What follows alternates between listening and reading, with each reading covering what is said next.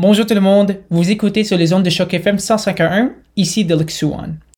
Pendant le fin de semaine de l'Action de grâce, des menaces ont été envoyées par courriel envers une mosquée à Toronto qui avait fait référence à des attaques envers des mosquées à Christchurch, Nouvelle-Zélande. Cette situation a rouvert des plaies dans la communauté à Toronto suite à un meurtre des bénévolats qui se trouvaient devant des portes d'une mosquée à Toronto. Cela entraîne encore des craintes et des appels à l'action au cours des derniers jours. On se rejoint avec Mme Sarah Aboubakar, qui est porte-parole et coordonnatrice de plaidoyer au Québec du Conseil national des Canadiens musulmans ou CNMC. Bonjour Sarah, comment ça va? Bonjour, ça va bien et toi-même? Moi, je vais très très bien. Pour commencer, pourrais-tu te présenter aux auditeurs de Choc FM, s'il te plaît? Oui, absolument. Mon nom est Sarah Aboubakar. Je suis euh, coordonnatrice au plaidoyer euh, au Québec pour le Conseil national des musulmans canadiens. Et quel est le mandat du Conseil national des musulmans canadiens? Pourrais-tu m'expliquer sur quoi tu travailles chaque jour normalement? Euh, moi, personnellement, chaque, jour, je travaille pour le plaidoyer du Québec. Donc, normalement, nous avons, euh, nous avons des cas euh, de, d'islamophobie qui arrivent partout au Canada. je suis en charge de ceux qui sont, qui sont au Québec et ceux qui sont en français, de voir ce qui s'est passé, d'accompagner les victimes. je fais aussi beaucoup d'engagement avec les médias. Donc, je réponds beaucoup aux demandes des médias en français. tout ce qui est presse, conférence, excusez-moi, conférence de presse. Euh, et puis, euh, je fais aussi euh, des, ateliers éducatifs par rapport aux, droits des citoyens canadiens en général. Donc, c'est vraiment beaucoup de choses qui touchent les minorités, mais qui touchent surtout les musulmans au Canada et, et comment nous défendre en tant que musulmans. D'accord. Alors, pendant le week-end de l'Action de grâce, quelques courriels menaçants auraient été envoyés à une mosquée à Toronto qui fait référence à deux mosquées des attaques à Christchurch en Nouvelle-Zélande. Quelles sont tes inquiétudes face à cela? Et d'autres mosquées ailleurs dans la ville de Toronto ont-elles réagi face à ces menaces? Donc, en fait, ce qui, est vraiment inquiétant avec cette situation-là, surtout euh, au fait que c'est à Toronto, c'est que ça fait, il y a un tout petit peu plus d'un mois, donc le 12 septembre, euh, il y a une autre mosquée de Toronto qui, a, où il y a eu l'incident avec le membre de la communauté canadienne Mohamed Aslim Zafi qui a été pitoyablement tué devant la mosquée.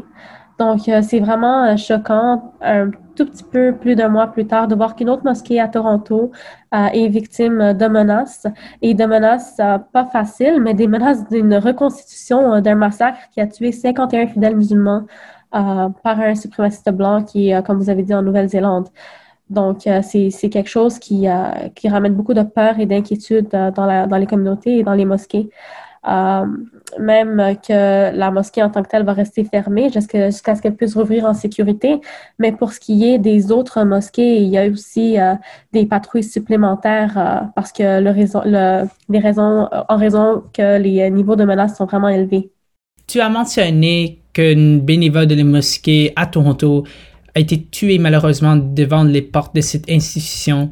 Ce meurtre aurait été commis par un homme qui adhère aux idéologies néo-nazis. Comment est-ce que la communauté musulmane à Toronto a pu guérir après avoir vécu ces deux événements? Donc, les, les, communautés euh, ou la communauté musulmane à Toronto et partout au Canada euh, est très, très euh, solidaire envers les uns les autres. Donc, euh, déjà, c'est juste le fait de venir en solidarité tous ensemble, mais c'est aussi euh, les organismes musulmans qui travaillent extrêmement fort au Canada, dont la nôtre, qui est le Conseil national des musulmans euh, canadiens. il y a plusieurs des organisations qui, qui organisent des, des, pétitions ou qui demandent une demande, des, des demandes d'action euh, au gouvernement. Donc, par exemple, nous, ce qu'on a fait, c'est euh, on a conseillé à tous les Canadiens d'élever la voix et de demander au gouvernement de faire quelque chose à ce sujet, d'arrêter l'islamophobie et la haine euh, quand, quand elle est vue ou quand elle est entendue. Donc, c'est vraiment des messages et d'actions de solidarité, mais aussi des actions concrètes pour essayer d'arrêter l'islamophobie au Canada. Alors, je voudrais focaliser sur cela parce que suite à cette nouvelle, on a entendu que le caucus libéral parlementaire musulman relevait une déclaration qui remarque encore l'existence des actes de violence à cause du racisme, islamophobie et la suprématie blanche. Mais il a aussi marqué qu'il reste beaucoup à faire malgré les actions que le gouvernement fédéral a déjà prises. Pour la première partie de cette question, planifies-tu rencontrer le Premier ministre ou son caucus pour adresser ces situations? Aurais-tu des discussions cette semaine? En fait, nous sommes toujours euh, ouverts à n'importe quelle rencontre avec n'importe quel membre du Parlement euh, ou euh, caucus gouvernemental. on s'adresse à tous les nouveaux niveaux du gouvernement, donc tout ce qui est provincial et fédéral. Et, et puis, c'est sûr que si nous avons des rencontres qui vont s'achever, on va, on, va l'adresser publiquement. Je voudrais adresser la deuxième partie de ces questions parce que tu pourrais mettre plus de détails sur ceci. Mais quelles recommandations lui proposes-tu pour combattre l'existence du racisme non seulement à Toronto, mais partout au Canada? Et quelle stratégie recommanderais-tu pour mettre en place un plan effectivement? En fait, il y a plusieurs recommandations euh, qui, peuvent, euh, qui peuvent se faire. Donc, nous, ce qu'on ce qu'on demande, c'est déjà, premièrement, de ouvertement euh, de, demander aux dirigeants fédéraux d'agir tout de suite. Euh, par exemple, il y a tout le temps des législations qui peuvent être faites. Il y a tout le temps des plans d'action qui peuvent être euh, développés euh, pour arrêter l'islamophobie et la haine contre les minorités. Donc, il y a beaucoup de travail qui peut être fait, non seulement au niveau gouvernemental, mais aussi en collaboration avec des organisations qui sont sur le plancher, qui sont là, qui sont, qui sont dans, les, dans les villes, comme le Conseil national des musulmans canadiens, et qui font le travail et qui savent exactement le type de choses que les communautés ont besoin pour se protéger. Pour ajouter, est-ce que tu trouves des lacunes qui sont dans les plans courants du gouvernement fédéral? En fait, euh, on, est, on est au courant que dernièrement, il y a, de l'attention qui est portée euh, sur euh, les groupes suprémacistes blancs.